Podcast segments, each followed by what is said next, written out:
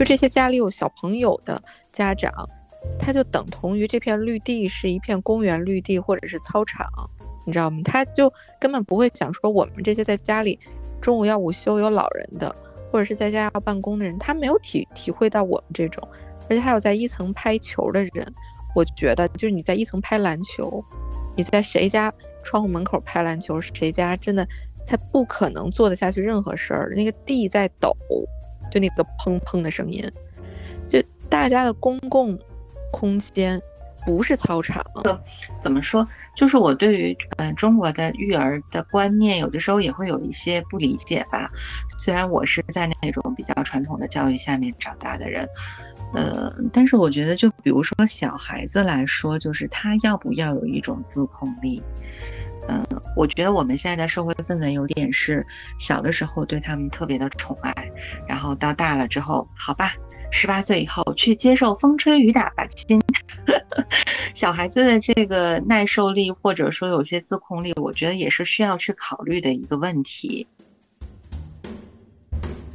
Angela，要不说一说，就是你最厌恶的，就是自己平常在家里面的时候，别人对你造成的打扰性的行为，就在一个社区里面。对，我终于捞着说这个了。就借着全国的疫情反弹，可算能大说特说了。因为众所周知，我跟小青还有在日本的小西，可能我们这个悠闲的日子过惯了呢，就是对于这个自己的生活空间。的要求就格外敏感一点。就我居家办公，啊，冷不丁有时候是需要视频啊或者音频的时候，然后呢，因为我们家住的楼层又比较低，然后你知道，就是北京有一些小区呢，就那个时候就是呃，比如说春节假期啦，或者是寒暑假啦，现在的父母就会觉得说外面不安全。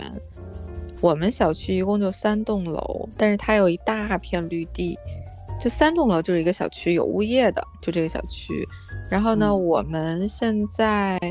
呃，根据链家的那个数字显示呢，我们这楼面均价十二万起。所以呢，就是小区各方面你也不能说人员素质低，因为它毕竟那个均价在这儿呢，它也不是一个很旧的小区。爸妈觉觉得小朋友出去不安全，然后外面有车呀什么的，他们就放任小朋友在小区里面飞快的。就是骑他们那个自行车，嗖嗖的骑。这个本身就，如果院子里还有一些上了年纪的老人，如果白天也是要晒太阳，在那儿走大圈儿的话，你这些充满活力的小朋友，对于老人来说是一个不安全因素。首先，第一，这是就是我说路面交通的这些；第二，你这样嗖嗖骑自行车的人，对于我们人车分流的小区，毕竟车进了院子之后，他还要开一段才去地库。因为我说我们楼就是三栋楼嘛，然后一个小区有地库，你得容许那个车进地库。那个小孩骑自行车就就是也没有说逆行或者怎么着，他也不是按人车分流的方向，他来回骑，而且速度飞快。就是你开车回家，你也得反应一下，要看一下，就是别撞上谁家的宝贝儿。虽然他不顾及你，但你要顾及他。家长都不在旁边看的。然后同时，这种满院骑车的孩子，他一定会发出非常高分贝的叫嚷。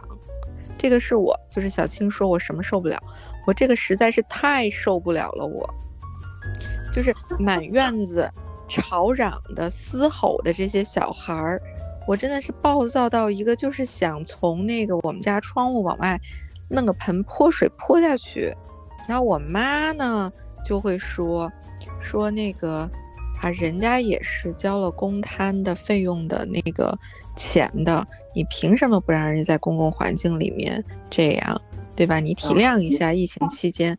我妈就把广大网友心里的这个话都说了。如果是一个伟大的母亲的这个心理，就是你看我多不容易啊！就疫情期间，我们家有小孩要安抚，他去楼下，我让他就是去跑一跑、弄一弄，就是怎么不行了？你们怎么那么多事儿？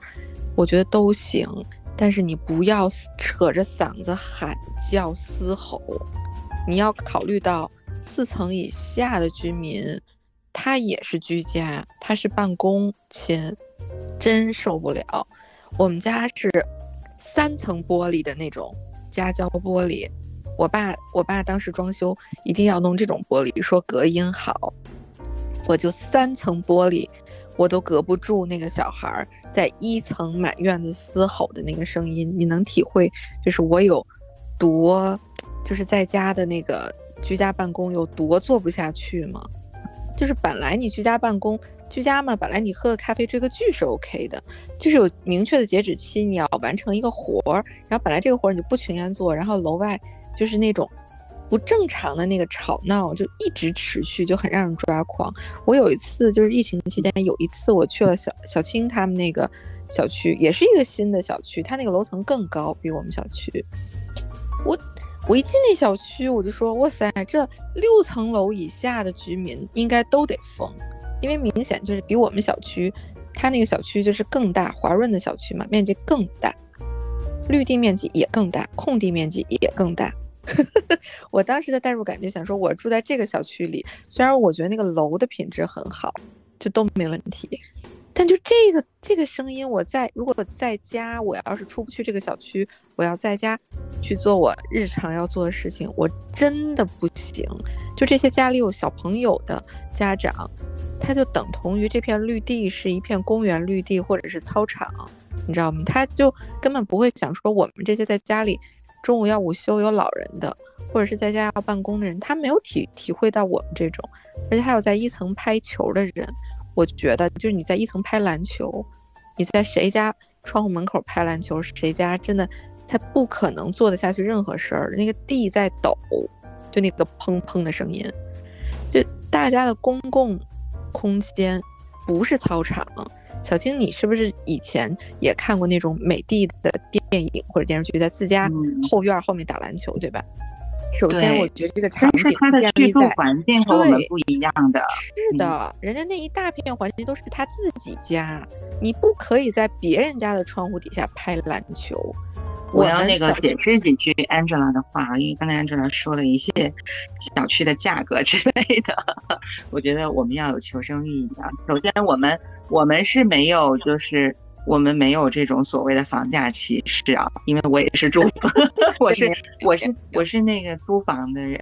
嗯，而且我们也没有一个意思是说，就是我们认为高消费就对应着一个高的素质，是吧？我们没有这样的一个划分的感觉啊。当然，我们也没有就是说，就有意的去去说，如果我们没有钱去买了一个好的小区，就证明我们没有进入什么这个高素质群体啊。我觉得 Angela 绝对没有这个意思，没有。但我觉得他的话也反映出一。些我们生活当中的矛盾吧，就比如说，就是可能十二万均价的这个小区的业主也做不到控制他们家宝贝儿在院子里那个 嘶吼分贝，我是这个意思。我觉得这个怎么说，就是我对于嗯中国的育儿的观念，有的时候也会有一些不理解吧。虽然我是在那种比较传统的教育下面长大的人。呃，但是我觉得，就比如说小孩子来说，就是他要不要有一种自控力？嗯，我觉得我们现在的社会氛围有点是小的时候对他们特别的宠爱，然后到大了之后，好吧。十八岁以后去接受风吹雨打吧亲，小孩子的这个耐受力或者说有些自控力，我觉得也是需要去考虑的一个问题。那那比如说疫情来了，说哦小孩子需要运动，所以需要在小区里面做各种各样的活动，但是这个小朋友他是不是也需要考虑到这个小区里面其他的人，其实大家生活在同样的一个空间里面，包括刚才这来提到的，就是这些自己自身安全的隐患是需要去考虑的。就是家长们可能会觉觉得，